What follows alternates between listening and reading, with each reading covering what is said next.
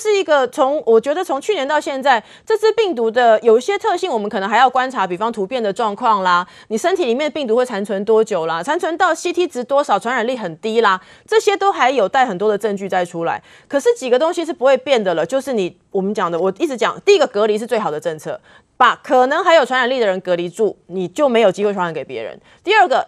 假设这个人就算他还有一定程度轻微的传染力，可是你跟他相处的时候，你口罩是戴着的，你的手是洗干净的，你没有这样子更多的黏膜的接触，这样子的防疫，我觉得台湾大概暂时不会有什么问题。好，所以现在看起来呢，布桃的情况呢是已经趋缓了，但现在令人担心的就是这个呃这个九一三的这个案例啊，三十多岁的男性，他是经过十次的裁剪呢，结果竟然是阴阳反复哈。那要请教这吴兴泰医师了，因为现在我们都很担心嘛，就是说如果你是一彩阴二彩阴，是不是都变成了哎，不是那么的保险哦，已经出现这种特殊案例了。呃，其实刚刚建医师特别也有提过啊，就是这一次的这个。呃，九一三的案例，他的十次裁剪阴阴阳阳反反复复嘛，那他最后一次的阳性确诊，其实 CT 值也是非常高的。那我们知道 CT 值越高，就表示病毒的量是越低的，它传染量是越低的。所以我觉得这个呃算是一个特殊的案例的原因，是因为这个患者特别的小心谨慎，就是他在知道自己有可能染疫的过程之中，就一直不断反复的去呃做一个筛检的动作。那中间可能因为病毒量还没有冲起来的关系，所以一直没有测验到阳性。那我觉得这个案例。其实也回过来推吼，说我们现在布桃的这个清零计划是非常重要的，因为这个清零计划它不只是帮呃所有可能有风险的医护人员去筛检它这个 PCR 的病毒量，它同时也有去做这个血清的抗体。那血清的抗体就表示说我们去呃回推说之前有没有可能染疫的可能嘛？所以做了这个抗体之后啊，其实一连串它的这个之前有没有可能有得过，跟现在的传染力其实都会比较明了，那我们就可以比较放心。哎，那我很好奇，他在这么多次的裁剪阴性。当中，那病毒是藏在哪里啊？可能一般来说，像这样子的病毒，或许是呼吸道。那其实以前一些其他的，呃，比方说一些神经根的病毒啊，或者是藏藏在其他消化道的病毒，这些都有可能。那你说，包括消化道，现在中国也有开始用这个肛门的筛检，肛筛，对对对。所以其实这个病毒变幻莫测，那又有很多变种，所以是很难猜测的。它这个病毒是因为这个，比如说个案它本身的抵抗力比较强，然后它可能就这个躲起来。那当他抵抗力变弱的时候，诶，他又冒出来，是这种情况吗？病毒它基本上一个人他在感染之后，他会随着就是开始有症状之后，体内复制，它病毒量越来越多。我们去测的时候，它的 CT 值，我们前面几个案例也看到嘛，就是 CT 值开始越来越低的时候，表示它病毒量越来越高，传染量越来越多。那它如果前面测这么多次都是阴性，后来变成阳性，表示说它有可能抵抗力在跟这个病毒去做一个对抗。那后来说它阳性确诊那个时候也有相关的一些症状嘛。那这个症状因为 CT 值真的蛮高的，所以到底是武汉肺炎造成的这个症状呢？还是说根本就是因为最近其实秋冬空气污染比较严重造成的症状？这个其实也不得而知。是 OK，所以有可能是每个人状况不同。哦，有人可能几次裁剪就这个就出来了，但是有人是特殊状况，经过这么多次的裁剪，然后才确诊。是，哦，所以我们可以这样解释。医师跟我们做做一个清楚的说明，所以一般民众大概也不用说去陷入陷入一种恐慌，认为就是说，哎，没有验出啊，这个是阴性，那还会担心说自己身体是不是有可能会这个呃接受到这种病毒的感染。只是说现在因为疫情的这个严重情况啦，全世界现在都是寄望疫苗能够这个产生一相对的这个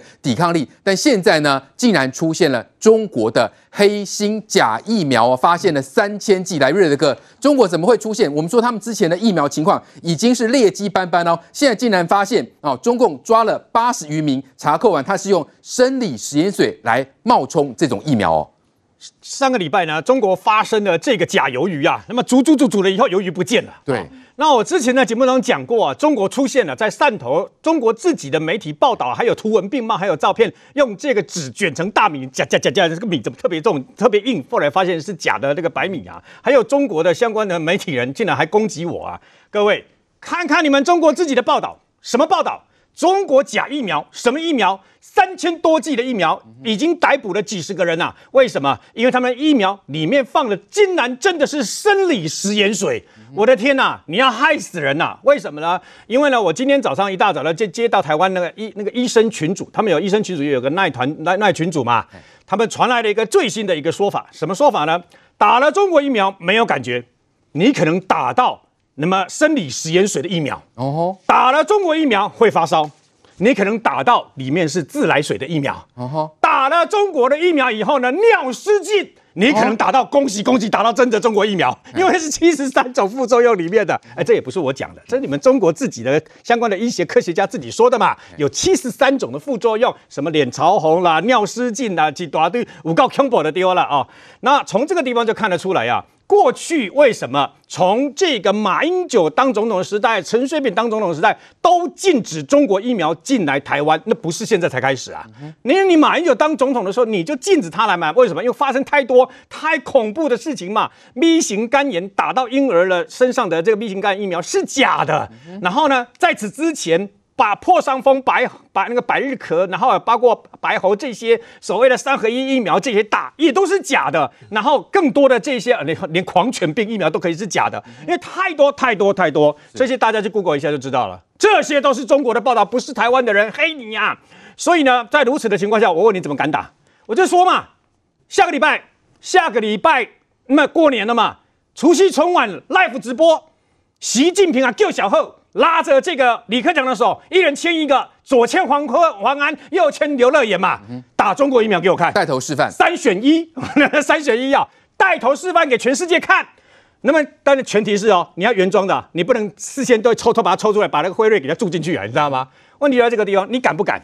我问你，你敢不敢嘛？你你你你，为什么一个疫苗十八岁以下不能打，五十九岁以上不准打？那就表示你的疫苗是有问题的嘛？那这种情况之下，为什么还要硬要强迫台湾人打？我问你，如果有台湾人，哎，那个黄志贤救小委外呢？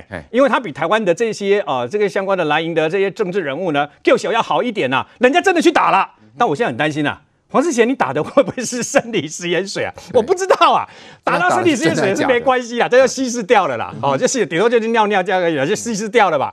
可问题是在你的真假难辨呐，因为连这种黑心钱都有人赚呐，你知道吗？那么也在这个时候呢，我们台湾想尽办法，你知道这个现在抢夺世界的疫苗其实是一场赌注哦。为什么呢？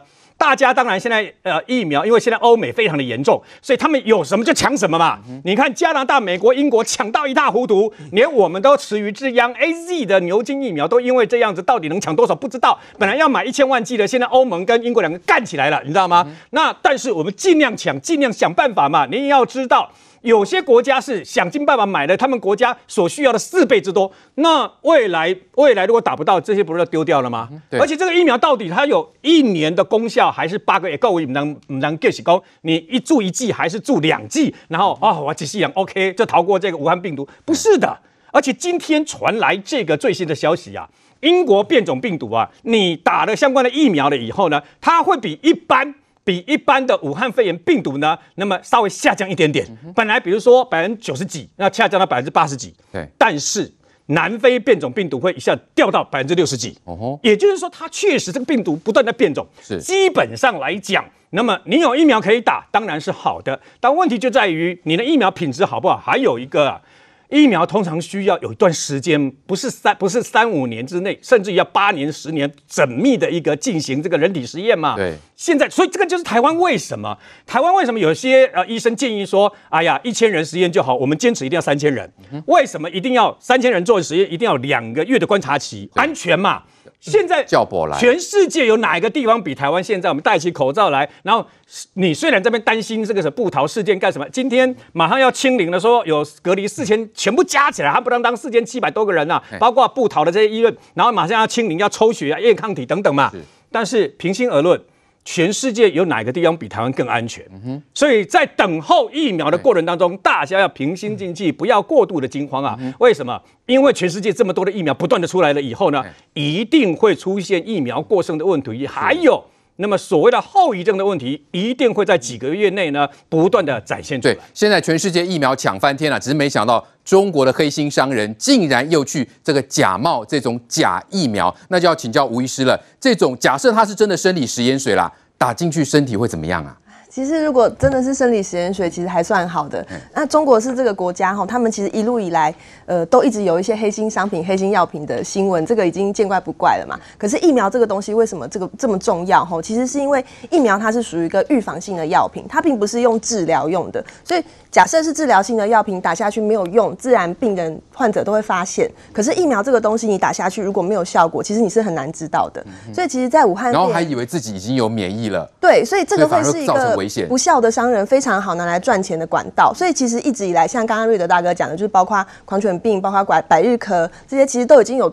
就是有发生过这种疫苗门的事件了。那其实在中国，这些黑心的商人也从来都没有受到惩罚。像当时那个三聚氰胺的呃毒奶粉事件嘛，那这个时候应该要负责的官员，甚至后来还被调去当这个食品药品的监督管理局的副局长。哦，那你就知道说这个国家其实针对这些东西，它是没有管控的。对。那这个中国的疫苗出来的时候啊，其实医师团体很多都在聊这件事情吼。每次只要有一个新闻，大家都会发说，哎、欸，有没有人每次不是谁说要去普筛啊，谁要疫苗买进来吗？那愿意打的请举手这样子。那其实可以发现，大部分的医疗人员都是用一种好像呃觉得啊谁敢打谁敢打的这种心情去讨论这件事情。对，而且因为你看，像台湾现在确诊这么少，那这个疫苗它并不是说让你不能得，有时候是让让你说得了之后重症的几率比较少。但是台湾得。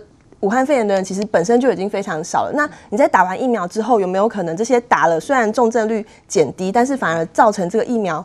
呃，造成这个病毒的传播的人群更多，这个也是有可能。嗯，OK，好，所以在这种情况之下呢，中国的疫苗大家真的要提高警觉哦，到底是无好啊不好，是金还是 gay 哈？如果真是生理实验水，那还好，打下去不会怎么样。那就怕里面如果掺了什么东西打进去，是不是会危及我们的健康呢？那现在呢，我们可以说中国呢这个甩锅无极限嘛，来宽哥，之前已经传出很多啦，雪糕啦，哦，樱桃啊都有确诊，现在最新什么，国际包裹哎有验出病毒哦。其实国际包裹会验出病毒，之前在欧美他们是有说，但现在其实，在欧美各国他们都严非常的去对这件事情做防护，所以各位可能不太清楚哦。现在在货物包括了空运，包括了航运上上机之前，东西包好就先消毒过了。所以很多人在担心说，整个国际包裹会不会有所谓的染疫的风险？我认为这个大家想太多了。甚至于最严格的是韩国哈，韩国我还曾经看过，就是说他们发现这一批。产品可能有新冠肺炎，他们也不管说这个是谁寄的、谁买的，直接就销毁掉了。这个是韩国他们的做法。但现在我们要从两个面向来看中国对于所谓的疫苗跟所谓的包裹这个问题哦。我认为现在对中国来说的话，不管是在整个检疫，不管是在疫苗上面，他们把它视为一个大发财的一个方向。为什么呢？一个国家如果真的有疫苗，就如同当时川普。总统他花了一百亿的美金，他说请大家来做疫苗。各位总共捐助了几家？你知道吗？四家。他就把所有的资源放进去之后，那目前这些疫苗全世界也陆陆续续在打了。可是中国呢？中国他们就常常会出现那种所谓的技术性的名词。什么叫技术性的名词？例如说，我跟各位谈哦，什么叫做附条件式的上市？你到底经过了一期的实验、二期实验没有？没有。但是你可以附条件来做上市，那这个药有没有效呢？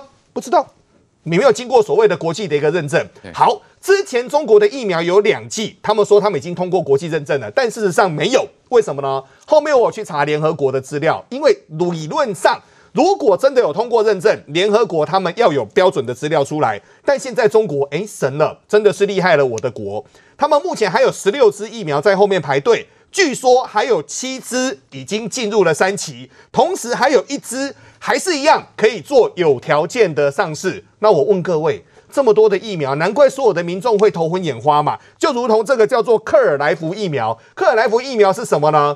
如果一样是五十趴五十趴，你打生理食盐水，你当然不知道为什么你没感觉嘛。那同样的，对官员来说，他们建立一道防火墙是重要的。什么要建立防火墙呢？鲑鱼、牛排。猪头、雪糕、樱桃，这个是我们在节目上所看到的。昨天中国大陆的新闻还有什么呢？这个更神，包括了拖鞋、啤酒、车用零件从国外进来。那天呐，你这上面不是包山包海吗？所以陈时中部长才会说，其实各国都没有所谓的国际包裹的一个染疫的报告，只有一个国家特别多。那因为他是那位先生嘛，所以一个国家就是指中国。好，再来关心台海局势。那么中共呢，最近是不断的军演，从去年一直到今年哈，都还在进行。那现在呢，呃，不光是台湾压力大，恐怕连他们自己的官兵精神状况都出问题了。这是香港南华早报引述上海解放军他们海军军。军医大学的研究哦，说他们的这个潜艇官兵有五分之一，大约是二十趴的这个呃官兵呢，有存在这种心理精神上的这种健康问题。来，瑞德哥，这个状况严不严重啊？请听清楚，香港是你们中国的，然后呢，你们的海军军医大学也是你们中国的，你们中国的媒体跟美那中国的医那个医学大学啊，自己做这样的实验，我听了以后觉得不可思议啊，因为他们也公布相关的这些采访内容哦，为什么呢？不续，他们一直讲中国潜艇有巨浪三号，然后呢，洲际飞弹打出来了以后，可以直接打到美国本土啊，好可怕啊，核子武器等等。现在发现你们的潜水艇里面的阿炳哥自己要小心，为什么？竟然有高达百分之二十一，他调查了五百多个官兵，有百分之二十一出现了心理的状况，对，他们的心理压力。好，那心理压力是怎么样呢？哎，全世界的全全世界的这个潜水艇兵啊。都是在右臂的空间里面下沉嘛，不是只有你有啊，其实道理来讲，全世界都有啊。那全世界应该都有这样的一个状况嘛？不是的，为什么呢？我觉得，那么因为他们现在公布的是大概我看到的只有看到柴电啊，柴电潜艇，而不是核子潜艇。那柴电潜艇的话，哇。那个海底潜艇相关的里面的生活品质真的很差啊。那空间因为很小，所以呢，三排的吊床，然后你必须侧着身子进去，连翻身都很难。你在睡觉的时候，你想想看，你连翻身都很困难的情况下，不小心会撞到，对不对啊？对，这个是生活上的不便。可是问题是，他们为了这个呃要省电，所以呢，竟然把空调关掉啊，里面是四十。里面的内容，你们自己的内容，自己报道的内容啊，竟然可以高达摄氏四十度，你看那个里面有多热哇！啊、然后紧接而来，我更觉得不可思议，说是什么？为了怕载重太多，所以呢，淡水不能载重太多，所以一个人一天只能喝一杯水啊。那能洗澡吗？不能洗澡。嗯，你看我们当兵的时候，我讲真的，讲坦白的，为什么人家常讲说你们这些臭男生有没有哈？还真的是臭男生。为什么？因为当兵的时候常常在那个很闷热，我们台湾是用那个电风扇嘛。以前三十几年前我们当兵的时候，对，那种那种来自于发出你的体味啦、体臭啦，还甚至于那个脚臭是很可怕的。脚臭那个味道比咸菜加不几倍，对不对哦？你想想看，六十天不洗澡。在那样的一个环境里面，那当然会有这样的一个疯掉，再加上又不能跟跟家人通讯，又不能跟家人联络嘛，所以听说他们的这个潜水艇兵的起薪是人民币一万块啦，大概是四万多块以上啦。哦。然后呢，听说也因为这样造成很大的这个，我看那个空间真的很小啊，所以呢，我觉得在打仗，当然。因为打仗你，受受某种程度的这个压迫是对的，受某种程度的这个压抗压是对的。对。可是问题是，这个这个环境显然糟多了。为什么？对。你再看看美国的，美国因为它连核子潜艇都公布。那核子潜艇因为它比较宽嘛，比较高比较大，所以它的空间当然大。你看吃饭的地方，刚刚讲了老公的柴油潜艇啊，它只能用电磁炉啊，它连烹调都只能大部分都吃罐头啊，你知道吗？连这个呃相关的东西都不能煮。美国的不是啊，美国跟一般的那个航空母舰上面没什么两样啊，都是吃自助餐。然后呢，我刚刚不是说中共他们说他们柴油潜舰的阿兵哥一天只能喝一杯水吗？